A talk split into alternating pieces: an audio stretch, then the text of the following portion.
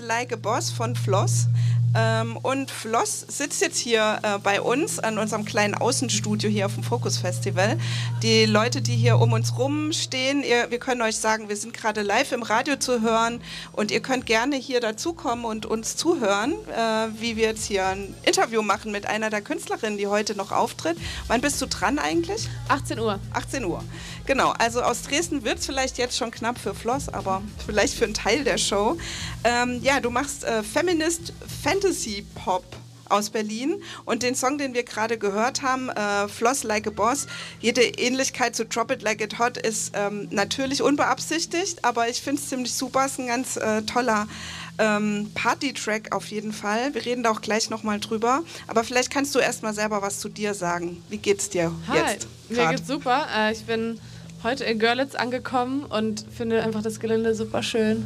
Also gibt mir richtig, richtig gute Vibes alles hier. Und du warst gestern noch auf einem anderen Festival, ne? Auf dem Wilde Möhre Festival. Genau, das war auch super schön. Da haben wir um 22 Uhr gespielt, sind dann noch weiter nach Dresden gefahren, haben da übernachtet und sind jetzt heute Morgen äh, hier angereist. Okay, damit ihr nicht, damit ihr so besser äh, verkehrstechnisch angebunden seid, oder? Genau. Ja. Ähm, ja, kannst du dich bitte, also du hast ja schon gesagt, du, du kommst aus Berlin. Äh, der Song Floss Like a Boss, den wir jetzt gerade gehört haben, das ist ja eine Ode an dich selbst mit so Candy on top, mit so Streuseln obendrauf. Genau. Ähm, kannst du ein bisschen mehr zu dem Song erzählen? Ähm, den habe ich tatsächlich ähm, weder, wieder allen Erwartens äh, nicht im Zahnarzt-Office geschrieben, sondern äh, beim HNO-Arzt. habe ich den innerhalb von zehn Minuten äh, ist mir irgendwie die Idee gekommen und dann habe ich den geschrieben. Ja, weil Floss, sagt man doch, es gibt doch auch so eine spezielle Zahnseide, die so Ja. flossig Ja. ist. Äh, Kommt das Nee, daher Floss dein Name? Heißt, ähm, Floss heißt Zahnseide tatsächlich. Ach so, also Dental okay. Floss. Ja. Aber es gibt auch Candy Floss, also Zuckerwatte, ist der perfekte Name für mich. Der Ah, perfekte okay. Best of both worlds. Okay, also Zahnarzt versus äh, Zucker Genau. sozusagen. Okay, ähm, dann könntest du ja noch so, naja, geheime Zeichen mit Z dir irgendwie ausdenken. Ähm, äh, deine Kunst, die ist sehr stark von Popkultur und Mode geprägt. Äh, du hast auch Mode studiert und in äh, Paris bei einem Modedesigner gearbeitet. Warum hast du dich letztendlich für die Musik entschieden oder würdest du sagen, du machst irgendwie noch beides? Ähm, ich finde, unter diesem großen Deckmantel des Pop kann ich einfach alles vereinen. Also Mode habe ich geliebt und liebe ich auch immer noch. Aber ähm, als Floss kann ich das einfach alles vereinen und kann die Mode ausleben, aber kann auch äh, dann mit der Musik für etwas stehen. Und ich nehme an, du machst dann deine Bühnenoutfits und äh, so das Artwork deiner Videos, das machst du dann wahrscheinlich auch selbst. Also ich mache die Creative Direction von allem, was ich mache, aber ich habe natürlich ganz viele tolle Menschen, die mir dabei helfen. Also ganz alleine würde ich das alles nicht schaffen. Okay, das heißt also, du entwirfst was, meinetwegen, wenn das jetzt so ein äh, Bühnenoutfit ist und jemand anders näht es, oder ist es eher dann so eine gemeinschaftliche Arbeit?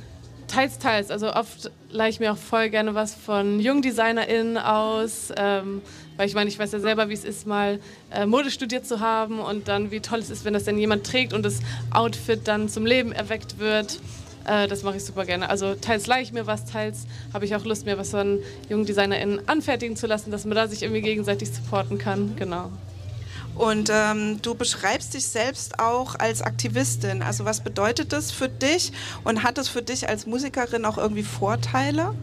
Ähm, genau, ich, für mich ist es super wichtig, alles, was ich mache, ist eigentlich wie Clickbait für etwas. Also ich meine, meine Musik und ich, wir sind alle sehr groß und laut und wollen Aufmerksamkeit. Aber wenn man das dann bekommt, dann hat man die Menschen und dann kann man ihnen die wichtigen Dinge beibringen, so was verändert werden muss in dieser Gesellschaft. Und da ja die Leute, die jetzt am Radio zuhören, nicht heute Abend dein Konzert erleben können, was ist denn die Botschaft, die du auf der Bühne so verbreitest oder in deiner Musik? Ähm, die Welt ist, muss bunter werden. Ist, da, wo sie schon bunt ist, ist sie toll. Und ich möchte einfach, dass die ganze Welt, die ganze Welt bunt wird und dass es alle Menschen akzeptieren und auch sehen. Und äh, ein großes Thema von dir ist auch Geschlechtergerechtigkeit, äh, insbesondere auch in der Musik und in der Kunst natürlich auch. Und du bist ja auch Teil des Curated by Girls Kollektiv. Kannst du mehr dazu erzählen, was das ist? Ja, das ist eine äh, Online-Plattform, eine, die sich für mehr äh, genau, Geschlechtergerechtigkeit einsetzt, äh, gegründet von Letizia Duvaux. Das findet man unter curatedbygirls.com. Mhm. Okay, und inwiefern bist du da am Start? Äh, früher habe ich dafür sehr viel geschrieben, also zum Beispiel auch ähm, junge MusikerInnen supported, um sie äh, sichtbar zu machen. Genau. Mhm. Ähm, in das ganze Thema fallen ja auch äh, Role Models. Also du nennst als solche, also du hast glaube ich irgendwo geschrieben, Madonna und Robin, wenn das deine Mütter wären ja. oder deine großen Schwestern. Und Peaches natürlich hast oh, du auch ja. noch erwähnt. Mother. Geile Mischung, genau. äh, was hast du von denen gelernt? Ähm, boah, was habe ich von denen gelernt?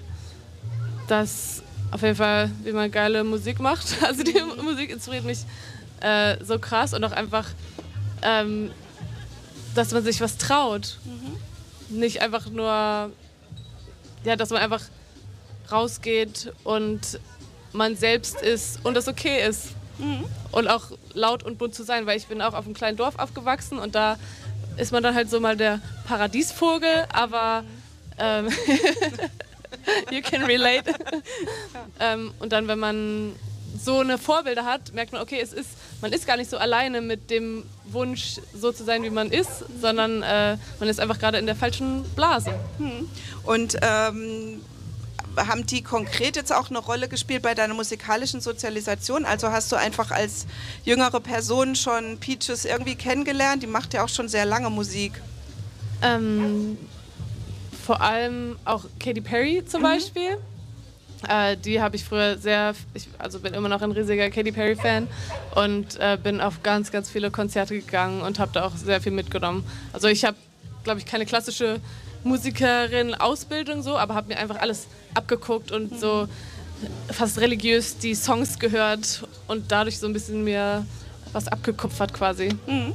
Die, die Menschen im Radio sehen das jetzt nicht, aber deine Haare sind pink. Ansonsten ist auch äh, pink ein großes Thema mhm. in deinem ganzen Artwork.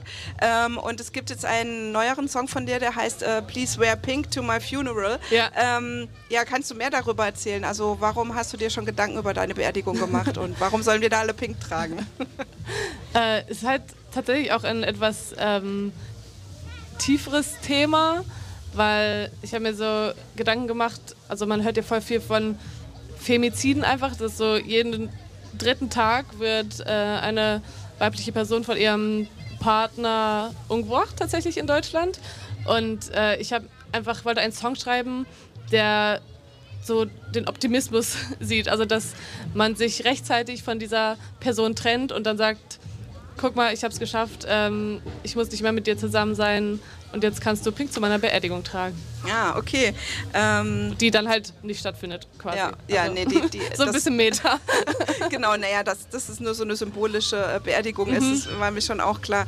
Ähm, vielleicht kannst du noch was über den Song äh, Pussy Edible erzählen. Ja, oh, ja, da äh, ist mir letztes Jahr was richtig Dummes passiert. Ich war in den USA und ähm, da ist THC-Edibles sind da legal. Und da habe ich mir einfach mal so, ohne viel nachzudenken, das genommen und ähm, mit Alkohol gemixt und hatte einen richtig, richtig schlechten Abend. Okay. ähm, und da wollte ich einfach, dass die Menschen, die diesen Song hören, ähm, aus meinen Dummheiten lernen und nicht dasselbe machen. Okay, also ein äh, keine Macht den Drogen-Song. Genau. Aber äh, mit Pussy Power. Ja. Ähm, keine Macht den Drogen mit Pussy Power. Okay, da muss ich schon mal drüber nachdenken, ähm, wie die Pussy das unterstützen kann. Ähm, dein Auftritt, der steht jetzt noch bevor. Wir haben es schon gesagt, hier, du trittst um 18 Uhr hier auf, auf der Queer Area. Ähm, was erwartet uns da?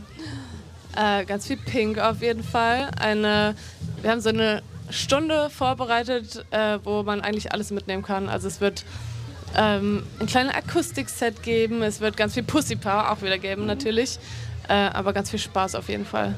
Okay, ähm, möchtest, du noch, möchtest du noch irgendwas ergänzen? Hast du noch irgendwas, was du loswerden möchtest? Äh, falls Menschen noch keinen Organspendeausweis haben, das ist auch ein sehr wichtiges Thema für mich, mhm. holt euch einen Organspendeausweis, denn es ist egal, ob man sich für oder dagegen entscheidet, wichtig ist, dass man ihn hat und die Entscheidung trifft. Okay, gibt es auch einen Organspendesong von dir schon, den ich nicht recherchiert habe? Der kommt bald. Also ich habe ah, okay. zwei quasi. Einen ja. habe ich, ist ein Weihnachtssong, den ich 2019, das war mein erster Song, den ich released habe. Und äh, jetzt kommt im September meine EP raus, die heißt Replica of My Heart und da greife ich das Thema nochmal auf. Okay, und magst du erzählen, warum dir das wichtig ist? Äh, ja, ich habe in der Familie Menschen, die auf Organe warten und es ist leider sehr eine sehr, sehr schlechte Situation in Deutschland, weil es nicht die Widerspruchsregelung gibt mhm. und knapp 10.000 Menschen warten auf lebensrettende Organe. Und äh, das ist einfach nicht cool. Und in anderen Ländern ist es ganz anders. Ähm, und da funktioniert es und da können die Menschen, werden die Menschen gerettet. Und in Deutschland ist es einfach ein richtig, mhm. Richtige Scheißsituation. Darum setze ich mich dafür ein mit zum Beispiel Junge Helden heißt ja. die Organisation. Okay. Ähm, dann Hand aufs Herz, ihr HörerInnen, und guckt mal in euren Geldbeutel, ob da ein Organspendeausweis drin ist. Und wenn nicht, dann besorgt euch mal einen. Genau. Ähm, dann vielen lieben Dank, dass du da warst, Floss. Viel Spaß heute Danke Abend. Danke für die Einladung. Ja, Gerne. ich freue mich sehr.